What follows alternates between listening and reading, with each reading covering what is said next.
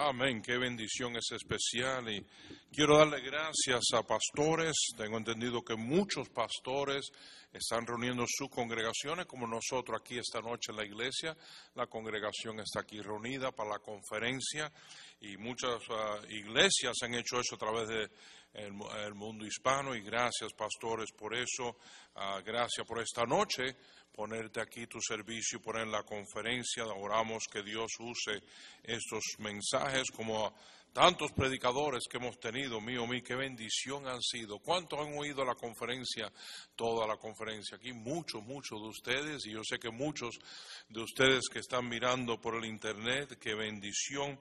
Nuestro deseo es que te pueda ser de ayuda y yo he oído mucho de la mayoría de ella y qué tremendos mensajes, qué, qué verdades. Si recibimos todo eso y lo aplicamos, Dios puede hacer grandes cosas en nuestra vida. Si fueran tan amables, coger en sus Biblias a Josué capítulo 1, por favor, Josué capítulo 1. Iglesia, aquí no nos vamos a parar como normalmente y eso, vamos a hacerlo aquí como cuando estamos en la conferencia. Y mi querido oyente, ponga ahí tu, coge tu Biblia y vamos a usar la Biblia porque el poder está en la palabra de Dios. El Espíritu de Dios usando al siervo de Dios con su palabra, ahí está el poder transformador. Voy a leerte versículos 1 al 9 aquí de Josué capítulo 1. Si se acuerdan bien, Josué está aquí con la segunda generación la primera generación, vamos a ver más adelante, rehusaron entrar en la tierra prometida. Eh, Dios los había librado de la poderosa mano de Faraón. Y Dios había usado a Moisés para librarlos y sacarlos de servidumbre. Y vemos ahora que ellos han salido de servidumbre. Y vemos que ahora ellos llegan a la tierra prometida, pero no entran en Cades Barnea. Y esa generación muere y ahora esta es la nueva generación que Dios le está hablando al nuevo líder, Josué. Veamos el versículo 1 del capítulo 1. Aconteció después de la muerte de Moisés, siervo de Jehová, que Jehová habló a Josué, hijo de Nun, servidor de Moisés, diciendo, Mi siervo Moisés ha muerto. Ahora pues levántate y pasa este Jordán, tú y todo este pueblo, a la tierra que yo les doy a los hijos de Israel. Si se fijan, Dios quería bendecirlos a ellos, Dios quería hacer por ellos. Y yo os he entregado, como lo había dicho a Moisés, todo lugar que pisara la planta de vuestro pie, desde el desierto y el Líbano hasta el gran río Eufrates, toda la tierra de los ateos, eteos hasta el gran mar donde se pone el sol será vuestro territorio. Nadie te podrá hacer frente en todos los días de tu vida. Como estuve con Moisés, estaré contigo.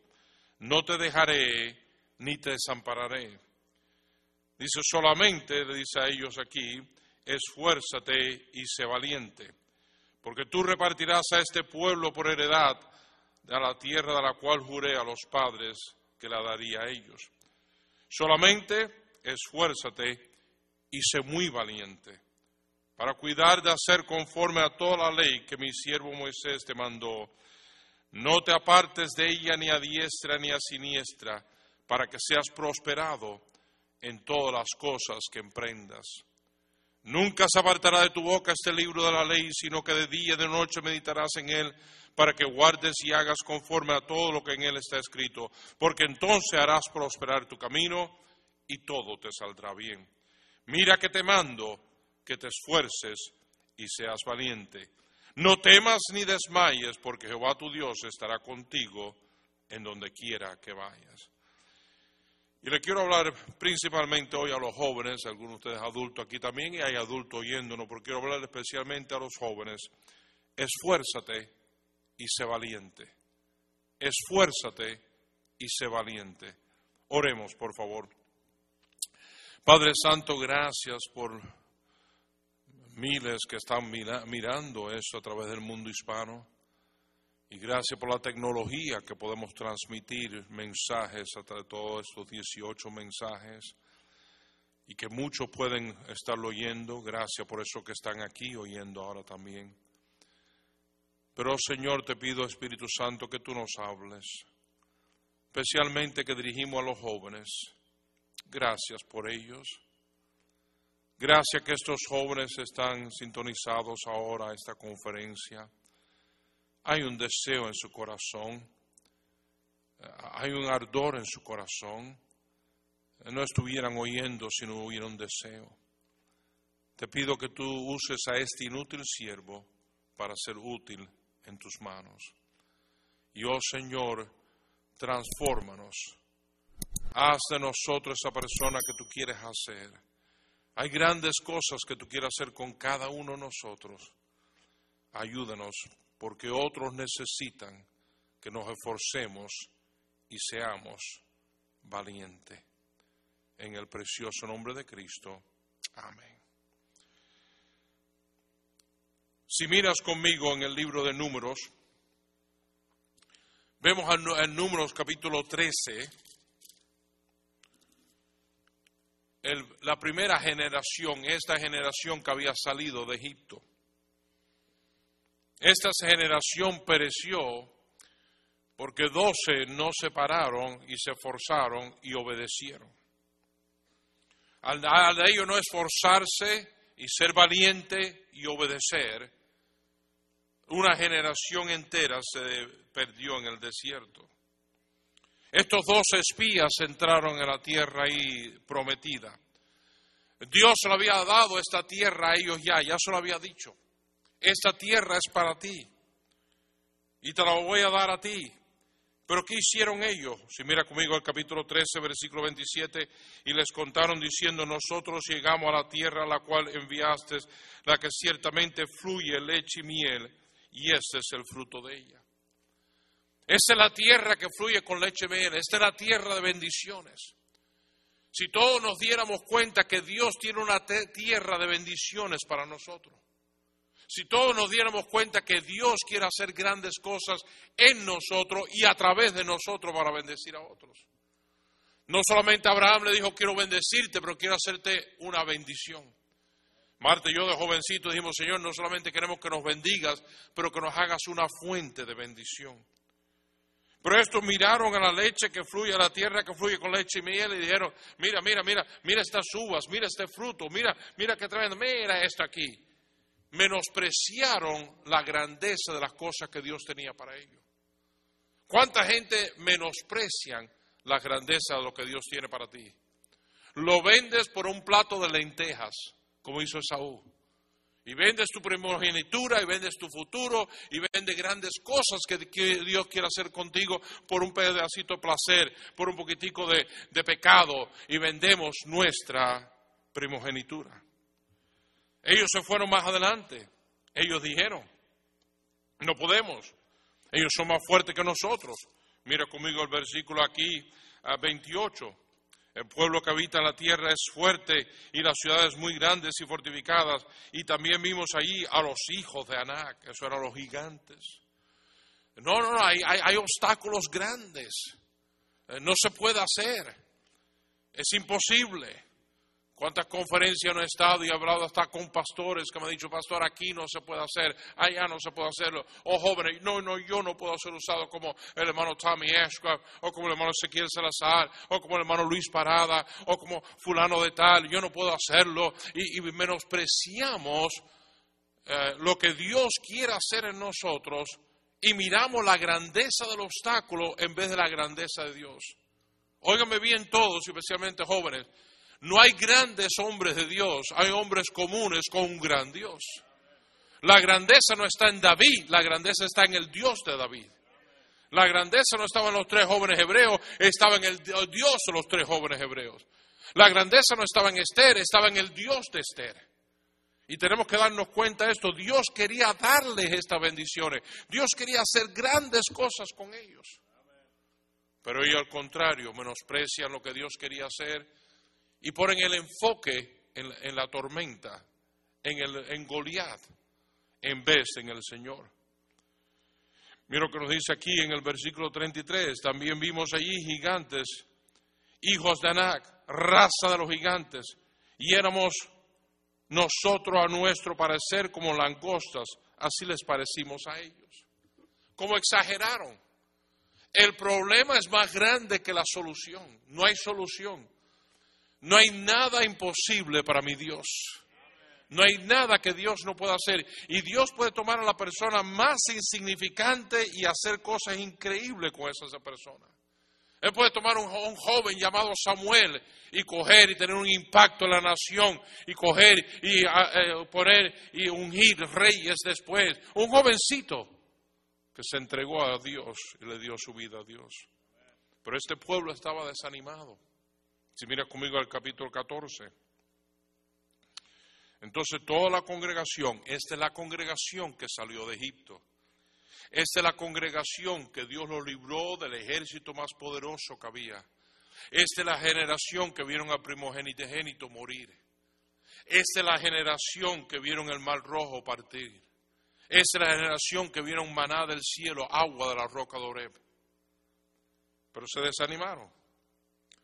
Lloró aquella noche el pueblo, versículo 2, y se quejaron contra Moisés y contra Aarón, todos los hijos de Israel, y les dijo, toda la multitud, multitud ojalá muriéramos en la tierra, ah, en este desierto, o, ojalá muriéramos en la tierra de Egipto, o en este desierto, ojalá muriéramos. ¿Y por qué nos trae Jehová a esta tierra para caer a espada? Y que nuestras mujeres y nuestros niños sean presa ¿no nos sería mejor volvernos a Egipto?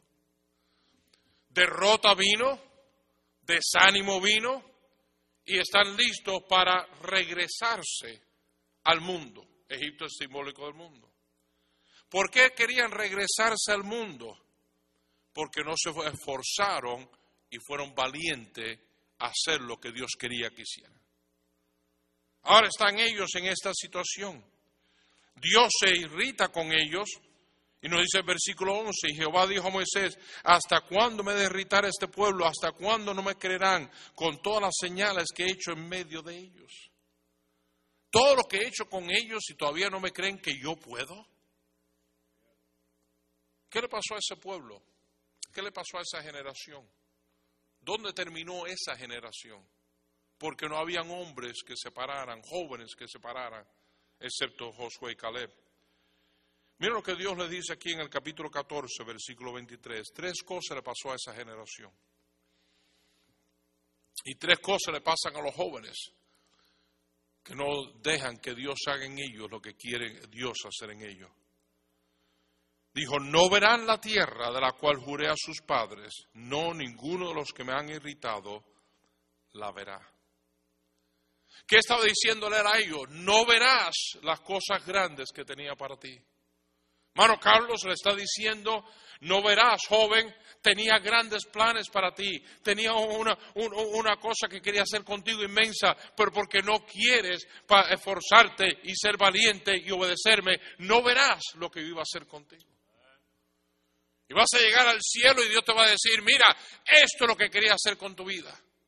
Eh, no, no hay grandes personas en este mundo. Una bola de pecadores y un muchachito de 17 años ahí diciéndole al Señor, Señor, yo no sé mucho, tengo miedo de hablar en público, pero si tú me quieres usar, aquí estoy, Señor, úsame. Yo no soñé que él iba a hacer lo que iba a hacer. Yo no soñé que miles iban a ser salvos. Yo no soñé que conferencias iban a ser por todas partes. Yo no soñé lo que Dios iba a hacer. Yo nunca me imaginé que fuera de esa magnitud. Y cuál es triste, cuántos nunca verán eso porque no siguen adelante a la tierra prometida que Dios tiene para ellos. Versículo 29. Les dijo, no solamente no verás la tierra prometida, no verás las grandes cosas que tengo para ti, pero versículo 29, en este desierto caerán vuestros cuerpos. Todo el número de los que fueron contados entre vosotros de 20 años arriba, de los cuales han murmurado contra mí. Dios dice, te quieres el mundo, pues te doy el mundo, pero cuando venga el sufrimiento, el sufrir y la muerte, la destrucción, acuérdate que eso es lo que tú querías. Y le da a ellos la muerte.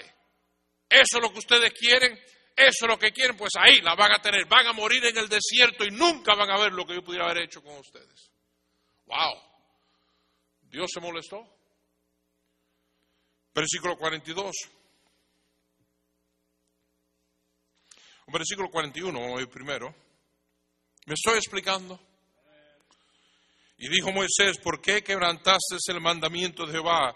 Eso tampoco saldrá bien. No subáis, porque Jehová no está en medio de vosotros.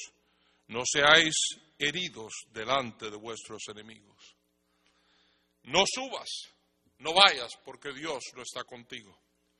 Oh sí, José fue llevado a tierra de Egipto, pero ahí Dios dice que estaba con José. Y mientras Dios esté contigo, si Dios con nosotros, ¿quién contra nosotros? Pero ahora vemos aquí que ellos dijeron no. No queremos consagrarnos, no queremos entrenar. Acuérdense, Egipto es simbólico del mundo. Eh, eh, la, la sangre del cordero es simbólico de la salvación, que somos salvos por la sangre del cordero. El mal rojo es simbólico del bautismo, fueron bautizados. Después fueron al monte Sinaí, hermano Carlos, que es cuando reciben información e instrucción. Pero ahora vino el momento de consagración. Ahora vino el momento de entregarme a Cristo. Ahora viene el momento de darle todo al Señor. No mi vida, que yo viva yo, sino que viva Cristo en mí. Y ellos llegaron y dijeron, no, no, no me voy a consagrar, no me voy a entregar. Quiero un pie con el Señor y otro con el mundo. Quiero estar a medias. Yo no quiero entregarme. Y Dios le dijo, está bien, entonces te vas a morir en el desierto, no vas a ver lo que podía haber hecho contigo y mi presencia no va a estar contigo. Qué triste. ¡Wow! Qué vida vivir que Dios diga no vas a ver las grandes cosas que quería bendecirte con ellas y hacer a través de ti. Y dice, no las verás. Aparte de eso vas a morir en este desierto, no verás la tierra prometida y mi presencia no estará contigo. ¿Por qué no entraron ellos? Por miedo, incredulidad. Jeremías 48, 44 dice, el que huyere del miedo caerá en el hoyo.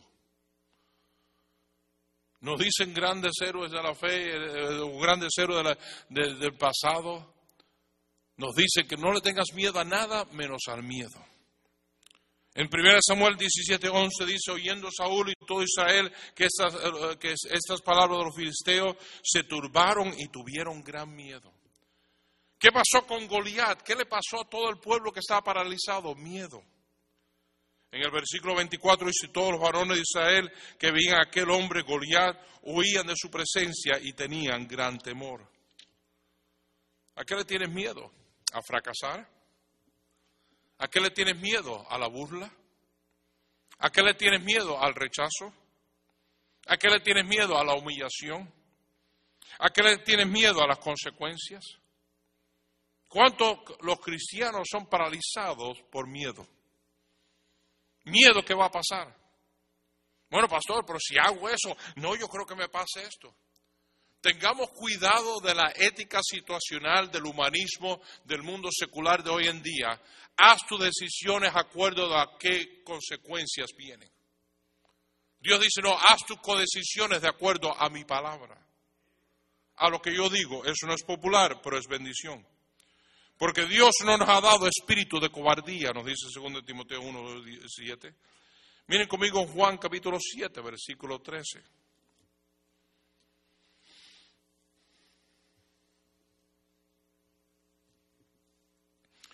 Pero ninguno hablaba abiertamente de él por miedo de los judíos.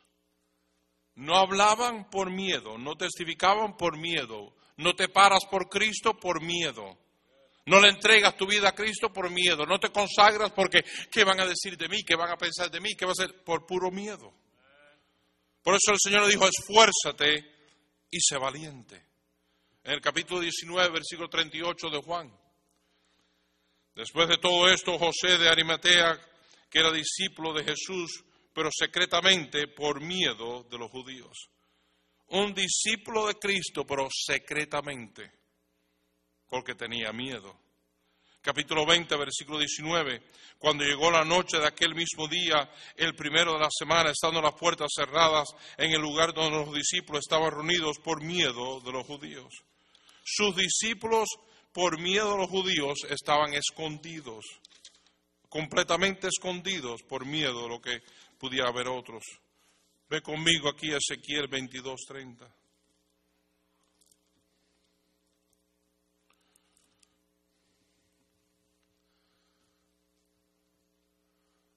Cuando hay miedo, Dios no puede hacer contigo lo que Él quisiera hacer y las consecuencias son otros sufren. ¿Me están oyendo? Otros sufren. Si yo por miedo no hubiera entregado mi vida, hermano Carlos, ¿cuántos miles a lo mejor no fueran salvos? Dios quiere hacer grandes cosas. Dios quiere librar a muchos. Josué le dijo, mira, esta, la otra generación no entró, pero esta nueva generación yo quiero que entren a esa tierra prometida, que ya le prometí a sus padres hace 40 años, pero ahora quiero que ellos puedan entrar. Tú esfuérzate y sé valiente y obedéceme. Y Josué tenía que hacer eso para que Dios pudiera hacer grandes cosas, para que ese pueblo pudiera ser bendecido para que miles de personas pudieran ser bendecidos. Otros dependen de nosotros. ¿Me están oyendo, hermanos? Otros dependen de nosotros. ¿Me están oyendo, jóvenes? Otros dependen de ti. ¿Quién sabe cuántos no sufran por tú no consagrarte? Mira lo que nos dice Ezequiel 22, 30.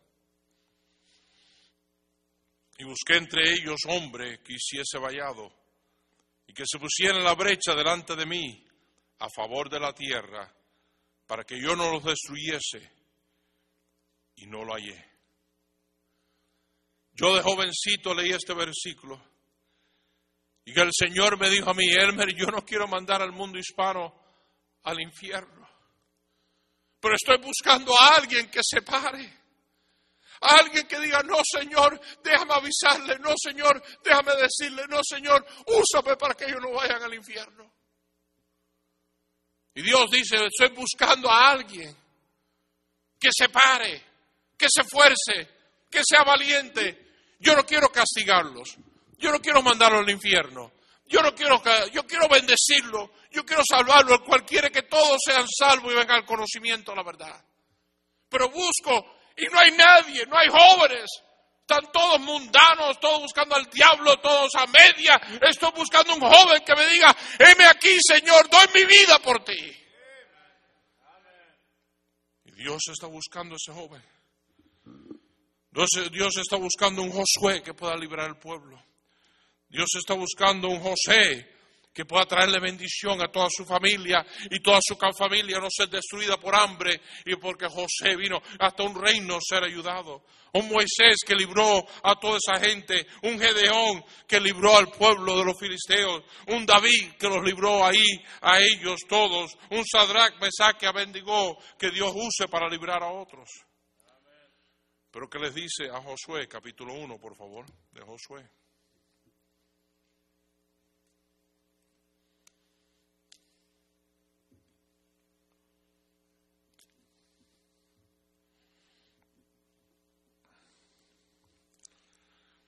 Dice Josué, yo quiero hacer grandes cosas.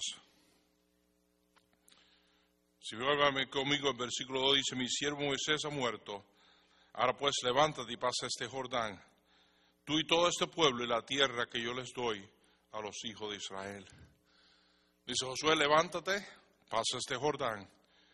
Yo os he entregado, como lo había dicho Moisés, todo lugar que pisar la planta de vuestros pies. Yo tenía esta tierra para tus padres pero nunca la vieron porque no quisieron consagrarse, no quisieron entregarse, nunca lo vieron. Nunca vieron lo que Dios pudiera haber hecho, murieron en el desierto y la presencia de Dios no estaba con ellos.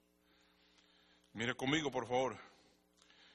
Versículo 5. Nadie te podrá hacer frente en todos los días de tu vida. Como estuve con Moisés, estaré contigo. No te dejaré ni te desampararé. Oh hermanos, que es mejor tener a Dios a mi lado y el mundo en contra de mí que el mundo a mi lado y Dios en contra de mí. Hay del que tiene a Dios en contra de él. Hay el que pelea con Dios. Hay el que te hace eso. Yo prefiero a Dios a mi lado y más nadie a mi lado, porque la mayoría es Dios a mi lado. Eso es lo importante. Mira lo que le dice el versículo 6. ¿Me están oyendo? Esfuérzate y sé valiente, porque tú repartirás este pueblo por heredad a la tierra de la cual juré a sus padres que la daría a ellos.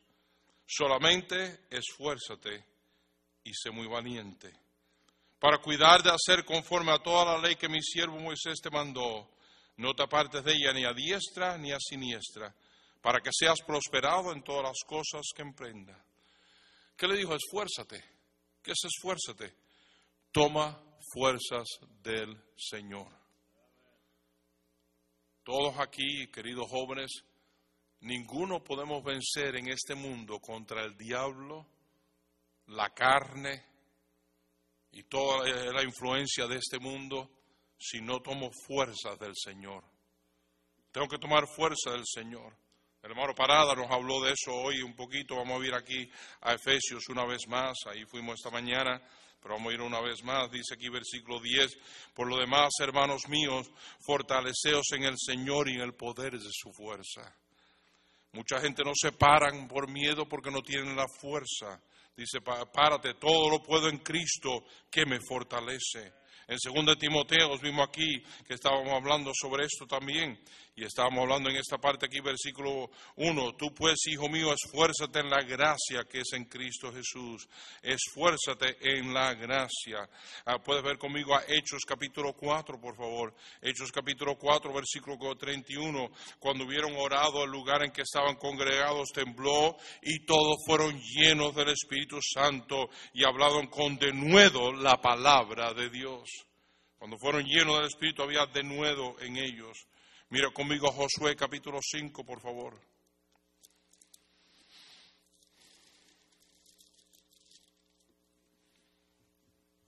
Si Josué se va a enfrentar con problemas, él se va a enfrentar con los Jericó, él se va a enfrentar con esas paredes fortificadas, esa ciudad fortificada, esa gran batalla, pero ¿cómo la va a vencer? Míralo aquí conmigo el versículo 13 del capítulo 5. ¿Están conmigo? Y estando Josué cerca de Jericó, alzó sus ojos y vio un varón que estaba delante de él, el cual tenía una espada desvainada en su mano. Y Josué yendo hacia él le dijo, ¿eres de los nuestros o eres de nuestro enemigo? Y él respondió, versículo 14 del capítulo 5, y él respondió, no, mas como príncipe del ejército de Jehová he venido ahora. Entonces Josué, postrándose su rostro a tierra, le adoró y le dijo, ¿qué dice mi señor a su siervo? Y el príncipe del ejército de Jehová respondió a Josué, quita el calzado de los pies, porque el lugar donde estás es santo. Y Josué así lo hizo. Gracias a tu hermano Carlos Isaí que trajo el mensaje de separarnos del mundo. La amistad con el mundo es enemistad contra Dios. Muchos cristianos débiles ahí que no dan más, que no tienen valor, que tienen miedo porque no andan con el Señor, no caminan con el Señor. ¿Y cómo dos pueden caminar juntos si no están de acuerdo? Si Dios quiere andar en santidad y yo quiero andar en impiedad, entonces no podemos caminar juntos. Noé caminó con Dios, sí, hizo grandes cosas porque caminó con Dios y no caminó con Dios, pero dos no pueden caminar juntos si no están de acuerdo. Y Dios no se va a someter a nuestros caminos, nosotros tenemos que someternos a sus caminos. Si queremos la presencia de Dios en nuestra vida, el poder de Dios en nuestra vida, el impacto de Dios en nuestra vida, que Dios use mi vida para que sea útil y sea de bendición a muchos y otros puedan vivir. Josué caminó con Dios, vemos eso ahí. Josué era valiente. Valor no es la ausencia del temor, pues si no hay peligro, no hay valor. Valor es cuando me encuentro con algo grande, pero por fe sigo adelante. Yo estoy seguro que los tres jóvenes hebreos eh, tenían que enfrentarse con valor cuando se encontraron con Nabucodonosor. Míralo conmigo ahí en Daniel capítulo 3, por favor.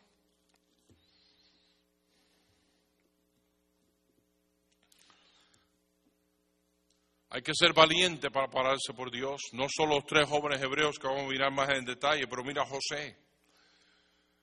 Hermano Carlos José vino ahí y esta mujer es posición, era una mujer bella, pero el, capitán, el, el, jefe, el grande, aparte Faraón.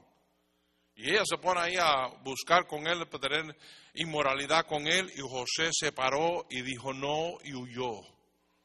Mi tío siempre me decía esto, mira mi hijo, Toma más un hombre decir que no al pecado que sí. Tomas a un hombre cuando te ofrecen inmoralidad y tú le dices que no. Cuando te ofrecen una cerveza le dices que no. Decir que no al pecado toma más hombre que decir que sí. ¿Por qué? Toma más valor. Mas tú, hombre de Dios, huye de estas cosas y sigue la justicia, la piedad y etcétera. Pero aquí vemos los tres jóvenes hebreos. Vayan conmigo a Daniel 3, por favor. Y vemos en Daniel 3 esta gran verdad. Se lo miran ahí conmigo. Dice aquí la, la Biblia en Daniel 3, versículo 8. Por esto en aquel tiempo algunos varones caldeos vinieron y acusaron maliciosamente a los judíos. Y le acusaron que no querían doblar sus rodillas a la estatua de oro. Y el que no se postre y adore sea echado dentro del horno de fuego, porque estos jóvenes judíos no se postraban. No, jóvenes, tenemos que entender esto. Ellos no estaban en la iglesia, ellos no estaban en una congregación grande, ellos estaban en tierra lejana, en territorio del enemigo que había destruido su país. Y están en esa tierra lejana. Y ese, e, e, ese emperador, ese rey cruel que mata a cualquiera por cualquier cosa, hace esta estatua de oro que todo el mundo tiene que arrodillarse. Pero los principios de la palabra de Dios habían dicho, no te arrodilles a nadie menos a Dios. Y ellos ahí se encontraron con esta situación. Vienen a acusarlo y dicen, mira, ¿sabes qué? Abednego, aquí y Mesac y Sadrach no están arrodillándose. No lo están haciendo. Yo no sé, pero yo tengo una admiración por esos jóvenes. En tierra lejana, sin sus padres probablemente. Probablemente sus padres lo habían matado. Y ahora ellos solitos se paran. Y se paran firme. ¿Cuánto yo no he visto niños de ruta que ni los padres vienen a la iglesia a pararse firme por el Señor y una bola de cobardes que los padres vienen aquí a la iglesia tienen miedo a pararse por el Señor. Estos se pararon por el Señor, no importaba. El rey le dijo, mira, me he enterado que no te estás arrodillando, me he enterado que no estás haciendo esto. ¿Cómo es eso? Versículo 15 o versículo 14, habló Nabucodonosor y le dijo, ¿es verdad, Sadrach, Mesach y Abednego, que vosotros no honráis a mi Dios, ni adoréis la estatua de oro que he levantado? No, ellos dijeron, no vamos a honrar al Dios de este mundo, Satanás. ¿Y qué pasó? Ahora pues estáis dispuestos para que al oír el son de la bocina, de la flauta, etcétera, dice ahí, os postréis y adoráis la estatua que he hecho, porque si no la adoráis, de la misma, ah, en la misma hora que seréis echados en medio de un horno de fuego ardiendo, y que Dios será aquel que os libre de mis manos. ¡Qué amenaza! Pero estos jóvenes se esforzaron y fueron valientes. Y dijeron, no nos vamos a arrodillar. Y mira lo que dijo, pasó aquí.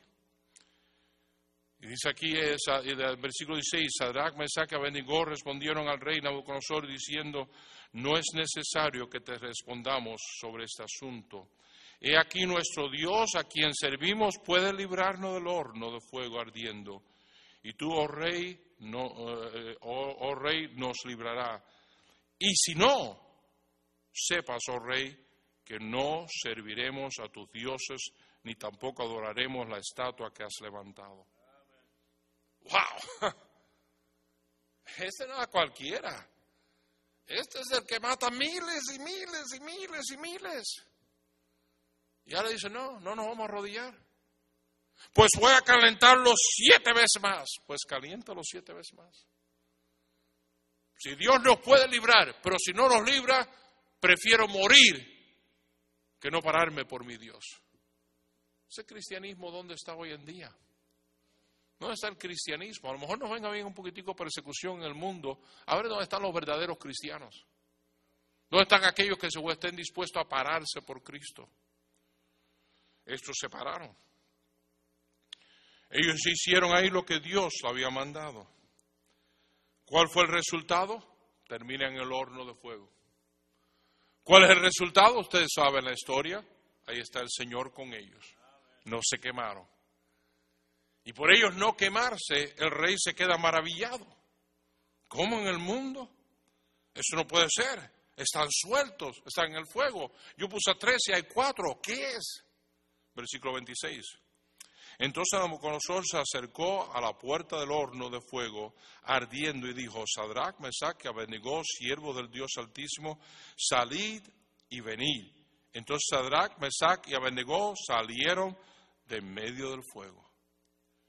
Y se juntaron los sátrapas, los gobernadores, los capitanes y los consejeros del rey para mirar estos varones, como el fuego no había tenido poder alguno sobre sus cuerpos, ni aun el cabello de su cabeza, ni había quemado sus ropas, estaban intactas y ni siquiera olor de fuego tenían. Ve, Dios quiere glorificarse en nuestras vidas. Y cuando yo le entrego todo y me esfuerzo y soy valiente, Dios se glorifica en mi vida. Cuando estoy dispuesto a que Él sea glorificado o por vida o por muerte, Dios se glorifica en mi vida. Pero eso no es todo. Dios salva a mucho pueblo. Porque aquí vemos que el pueblo fue librado y conoció de Dios por causa de estos tres jóvenes. Mírenlo conmigo, por favor. Versículo 28. Entonces Nabucodonosor dijo, bendito sea el Dios de ellos, de Sadrach, Mesach Abednego, que en su, envió su ángel y libró sus siervos que confiaron en él, y no cumplieron el edicto del rey, y entregaron sus cuerpos antes de servir y adorar a otro Dios que su Dios. Por lo tanto, ¿por qué por lo tanto?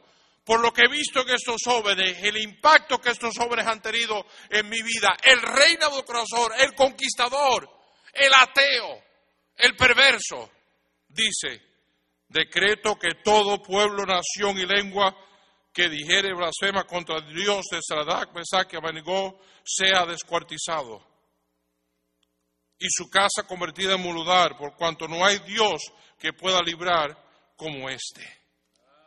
Dios fue glorificado. El pueblo yo del Dios de Sadrach, Mesach y Abednego. ¿Por qué? Por tres jóvenes que se pararon. Tres jóvenes que cogieron e hicieron lo que Dios quería que hiciera. Mira conmigo 1 Samuel 17. El hermano, mi buen amigo, el pastor Andy Gómez, habló de David anoche.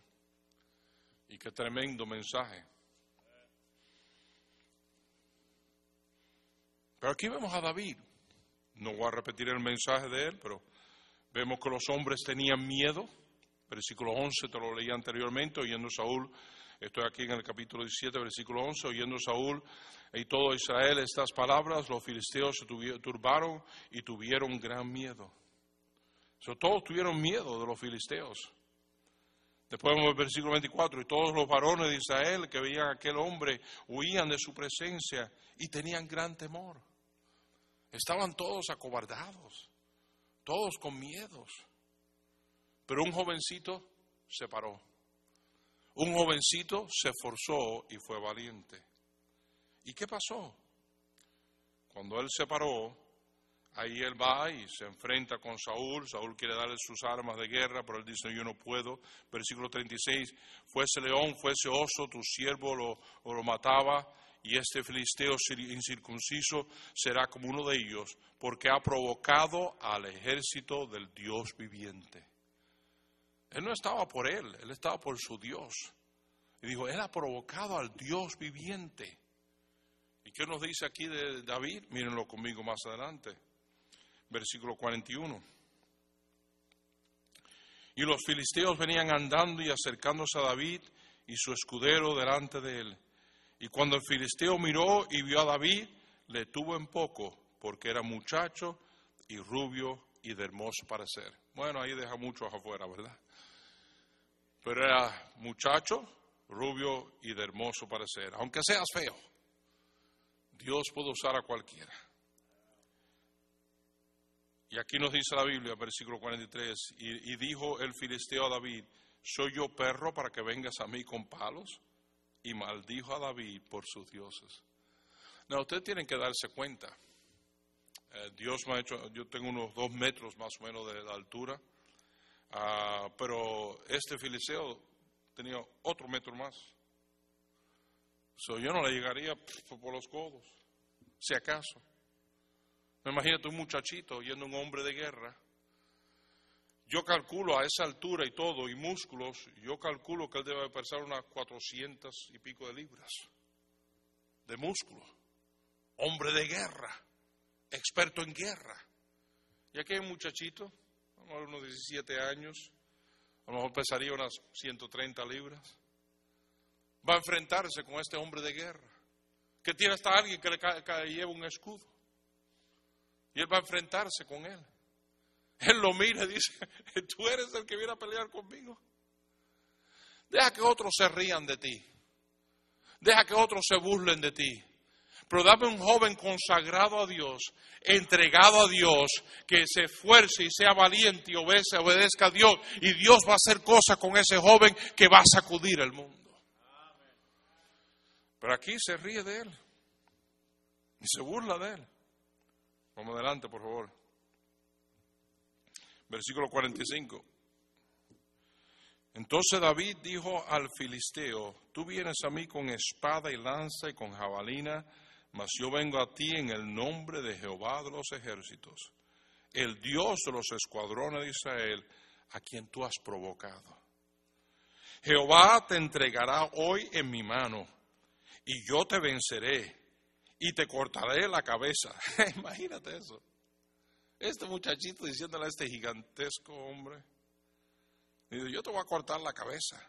Y no solo eso, dice, y daré hoy los, los cuerpos de los, eh, y cortaré tu cabeza, y daré hoy los cuerpos de los filisteos a las aves del cielo y a las bestias de la tierra, y toda la tierra sabrá que hay Dios en Israel.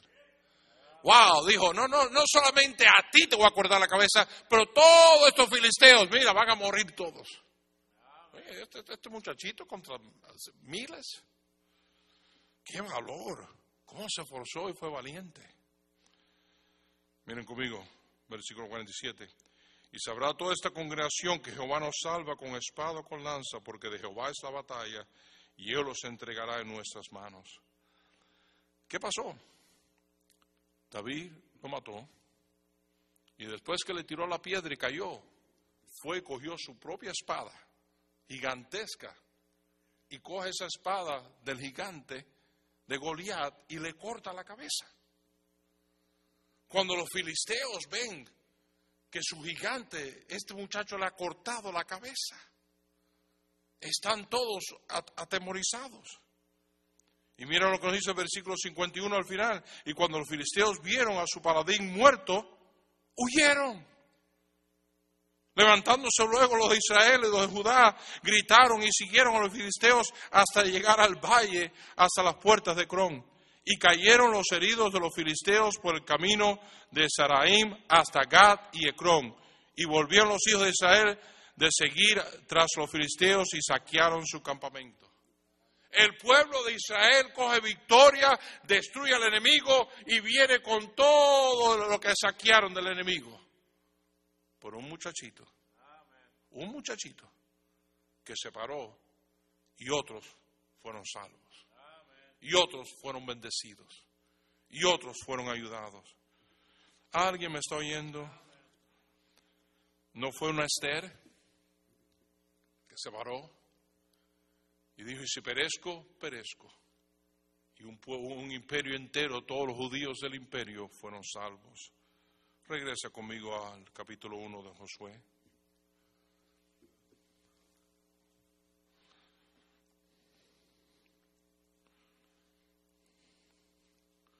Versículo 7 una vez más, por favor. Jóvenes, ¿estás oyendo? Ya estamos terminando. Dijo, solamente esfuérzate y sé muy valiente. ¿Para qué? Para cuidar de hacer conforme a toda la ley que mi siervo Moisés te mandó. ¿Qué le está diciendo?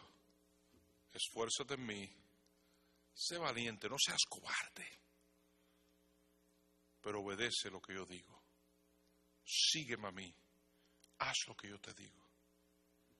Dice aquí, no te apartarás de ella ni a diestra ni a siniestra, para que seas prosperado en todas las cosas que emprendas. Un muchachito joven me impactó a mí mucho. Yo no sé cuántas Biblias yo he pasado por ella. Esta ya se está deshaciendo y he pasado por docenas de Biblias. Pero un muchachito, un muchachito yo me, me oí un hombre hablar una vez y dijo, dime qué tú haces con este libro y yo te diré lo que Dios hará contigo. Yo me acuerdo, hermano Carlos, metiéndome en un día leyendo el libro de Génesis entero.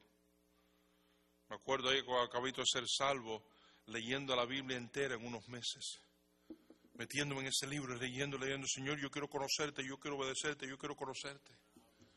Dime qué tú haces con este libro y yo te diré lo que Dios hará contigo. Mucho tiempo, poco tiempo. Mucho tiempo, poco tiempo.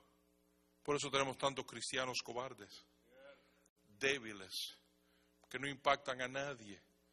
El cristianismo está yéndose hacia atrás en vez de hacia adelante.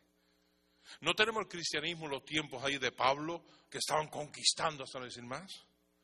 El cristianismo hoy en día está huyendo. ¿Por qué? No hemos metido tanto en ese teléfono tanto en juegos, tanto en cosas corruptas, en la, televisión cosas corruptas, en nuestras mentes cosas corruptas, hasta no decir más. El pecado corre como un río desbordado y el cristiano sigue. Y el cristiano va como un pez muerto flotando por ese río de pecado. ¿Y después queremos tener un impacto? ¿Queremos ser de bendición? ¿Queremos que Dios nos use para ser de bendición a otros? Yo estoy muy agradecido de todo lo que Dios me ha bendecido, pero más de eso yo quiero ser bendición. Y yo quiero que mi vida sea bendición. Por eso estamos haciendo esta conferencia. Nos hemos gastado unos cuantos miles de dólares en ella. ¿Por qué? Porque queremos que ustedes jóvenes sean bendecidos. Queremos que ustedes sean bendecidos. Sean bendecidos porque queremos que seas bendición también.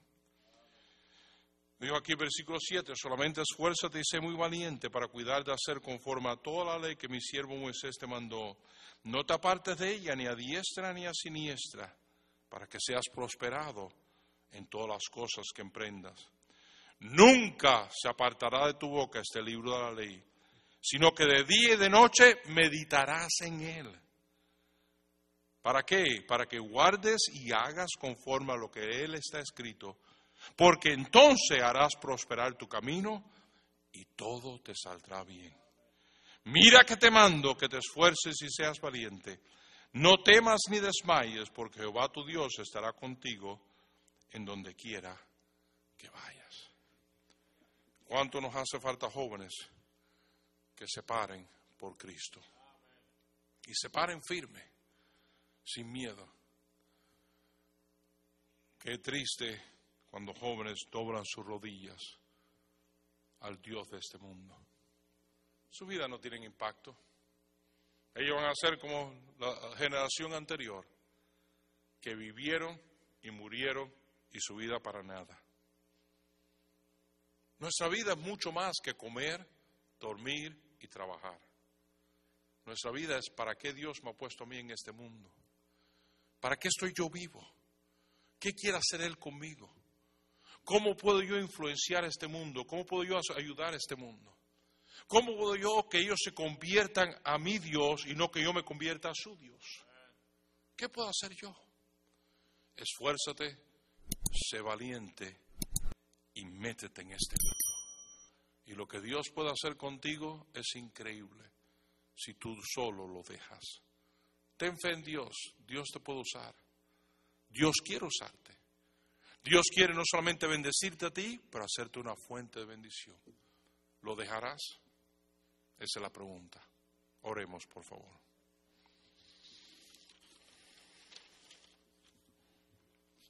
Cada cabeza baja, cada ojo cerrado.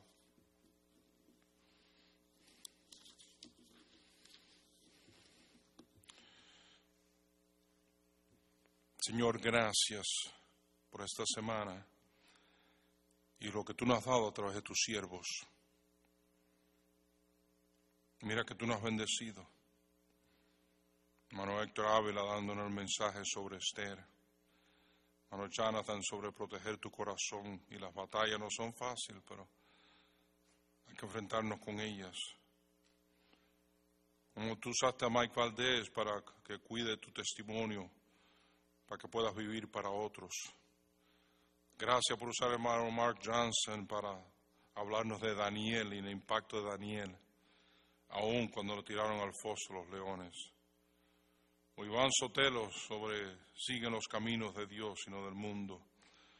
Gracias por el mensaje, los dos mensajes que trajo hermano Carlos Isaí sobre Caleb y la separación del mundo. Tú no has estado hablando ya hasta no decir más.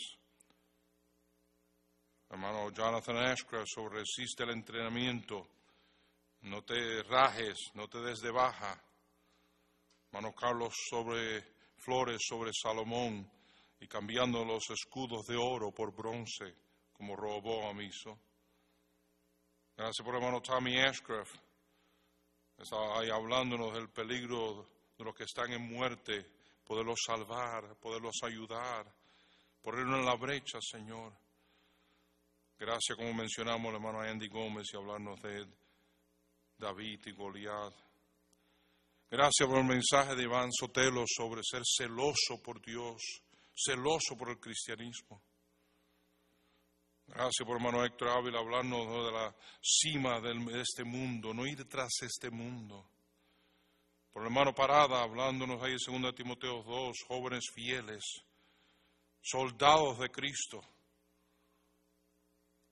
Gracias Señor por el hermano Carlos hablando esta noche sobre que ellos se conviertan a ti, tú no a ellos. Y por el hermano Ramos buscando y haciendo la voluntad de Dios, que es buena, perfecta y agradable. ¿Dónde estarán esos jóvenes que se esfuercen y sean valientes? Y te obedezcan y se entreguen a ti. Para no terminar como sus padres que mueren en el desierto y nunca vieron lo que Dios tenía para ellos, las bendiciones que Dios tenía para ellos. Y por eso hay tantos cristianos amargados porque no ven las bendiciones. Dice, Señor, ¿dónde están mis bendiciones? Dios dice, no entraste en la tierra prometida. No hiciste lo que yo te pedí. No me diste tu vida. Pues no esperes mis bendiciones. Qué mal concepto tenemos, mi Dios, perdónanos que tú vas a bendecir a los rebeldes, tú vas a bendecir a los que no te hacen caso, tú vas a bendecir a los mundanos, tú vas a bendecir. No, qué, qué, qué mal concepto. Tú quieres gente que se humillen ante de ti, te busquen a ti, te sigan a ti, te, se consagren a ti, entren en el ejército del Señor con toda gana, celosos de ti. ¿Cuántos jóvenes dijeran, Pastor, Dios me habló a mí? Dios me habló a mí, joven, tú que no estás viendo, yo no puedo ver tu mano, pero Dios la ve. Y esta semana Dios me ha hablado a mí. Yo no quiero ser el mismo joven. Yo quiero forzarme y ser valiente, pararme por el Señor, consagrarme a Él. Joven, si no lo haces, no verás las grandes cosas que Dios tiene para ti. No verás la tierra prometida. Si Él te ha salvado, Él te ha sacado de Egipto, pero Él quiere meterte en la tierra prometida que fluye con leche y miel. Él quiere llenarte de bendiciones y Él quiere hacerte una fuente de bendición, pero tú tienes que dejarlo. Si Dios te ha hablado a ti aquí presente o por el, internet, ¿por qué tú no te arrodillas ahí mismo donde estás? Y ahí mismo donde tú estás, arrodíllate y di, oh mi Dios, yo quiero pasar a esa tierra prometida. Yo quiero entrar en esa tierra que fluye con leche y. Yo quiero entrar en esa tierra de, de victorias donde podemos conquistar ahí reyes izquierda y derecha. Conquistar terreno. No que estén conquistando ellos, que nosotros estemos conquistando. Ya es suficiente que el mundo y su pecado está conquistando. Ya es tiempo que el ejército del Señor se levante a conquistar. Él dijo, ni las puertas del Hades podrán contra ti. Satanás y toda su fuerza no pueden contra ti. Aquel que camina con Dios y anda con Dios y se para por Dios y vive por Dios y consagrado a Dios. Ni las puertas del Hades pueden contra ti. Pero estamos contentos que nos sacó de Egipto, pero no queremos entrar en la tierra prometida. En la tierra de bendiciones en la tierra que Dios ha prometido. La tierra prometida no es el cielo, hermanos. La tierra prometida era un lugar de, batallas y victorias y derrotas. Eso es simbólico del cristiano consagrado al Señor. ¿Y cuánto necesitamos jóvenes consagrados a Dios? Que se burlen de mí, que se rían de mí. Porque si Dios está conmigo, ¿qué me importa si ellos no están o no están conmigo? Una bola de cristianos acomplejados, atemorizados, con miedo. Esfuérzate y sé valiente. Y párate por tu Señor, vive por tu Señor, camina con tu Señor. ¿Quién habrá que diría, pastor? Hablando de la voluntad de Dios, yo creo que la voluntad de Dios es que yo sea un predicador, un misionero, viendo los días cuando hermano Héctor Ávila entregándose, viendo los días cuando Carlos Flores entregándose, viendo los días de Carlos Isaí, Carlos Alberto entregándose, qué bendición el día que yo me entregué al Señor. Jovencitos que decimos, aquí estamos, Señor. No soy nadie, pero heme aquí, úsame a mí. A eso los hermanos Ezequiel Salazar, hermano Tommy Ashcraft, hermano, menciónalo. Luis Ramos, Luis Parada, jovencitos entregándose al Señor. Qué bendición de más de diez mil jóvenes a través de las conferencias, los, años de la conferencia se han entregado a servir al Señor tiempo completo. Muchos de ellos pastoreando, muchos misioneros.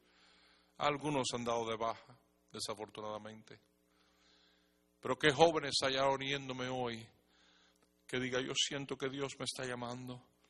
Joven, ahí mismo entrégate al Señor. Dile, Señor, si eso es lo que tú quieres de mí. Ahora mismo me entrego. Sí, tengo miedo, pero voy a vencer el miedo con valor, esforzándome en ti. No confiando en mis habilidades, mis talentos, pero confiando en ti. No en mi grandeza o mi inteligencia o mi fuerza, pero confiando en ti. Que tú me puedas usar a mí, Señor, para que otros puedan vivir. Si ese eres tú, ahí mismito, entrégate al Señor. Y te voy a pedir que el domingo pases a tu iglesia y le digas a tu pastor, pastor, el miércoles a la noche yo me entregué al Señor, o durante la semana me entregué al Señor. Y yo quiero ser pastor, yo quiero ser misionero, misionera. Quiero servir al Señor. Todos debemos servir al Señor todo el tiempo. Pero es que yo me quiero consagrar a, a meterme en la casa de Dios y servir al Señor día y noche. Si ese eres tú, tú hazlo. Desafortunadamente no podemos llamar una llamada aquí al altar y todos venir y todo estar, pero tú puedes hacerlo el domingo en tu iglesia. No te rajes de aquí el domingo. No te vuelvas cobarde aquí el domingo. Si has hecho esa decisión, ve el domingo a tu iglesia. Habla con tu pastor si puede esta misma noche. Si están en un servicio ahora y pueden hacerlo, pastor, que lo hagan ahí mismo en la iglesia. Y pueden pasar al frente y ustedes hacerlo público en su iglesia después. Pero vamos a consagrarnos al Señor, vamos a entrar en esa tierra prometida, vamos a forzarnos y ser valientes y obedientes para ver lo que Dios pudiera hacer con cualquiera que se entrega a Él. Dele una vez oyó decir, el mundo todavía está por ver lo que Dios puede hacer con un joven que se entrega al Señor. Y Dele dijo, por la gracia de Dios yo seré ese joven. Y trajo dos continentes, Inglaterra y Estados Unidos, trajo a los pies de Cristo. Miles y millones fueron salvos. Y el mundo hispano quiere ver lo que Dios puede hacer con un joven entregado a Él. Padre, gracias por esta conferencia. Gracias por cada uno que ha estado oyendo. Gracias por estos jóvenes, Señor. Eh, son buenos jóvenes que quieren hacer lo correcto, la mayoría de ellos. Jóvenes que están sintonizando aquí a la conferencia, 18 mensajes están hambrientos, yo te pido que tú los ayudes. Te pido que tú los apartes del mar y apartes el mal de ellos, Señor. Que sean más que vencedores, como tú nos dices en 1 Juan 2, por medio de tu palabra, por medio de tu espíritu. Que se esfuercen en ti y reciban fuerza de ti, para que todo lo puedo en Cristo que me fortalece. Que sean valientes que sean obedientes. Gracias, mi Señor, por esta conferencia, todos los que han trabajado tan duro. Gracias por todos estos conferencistas.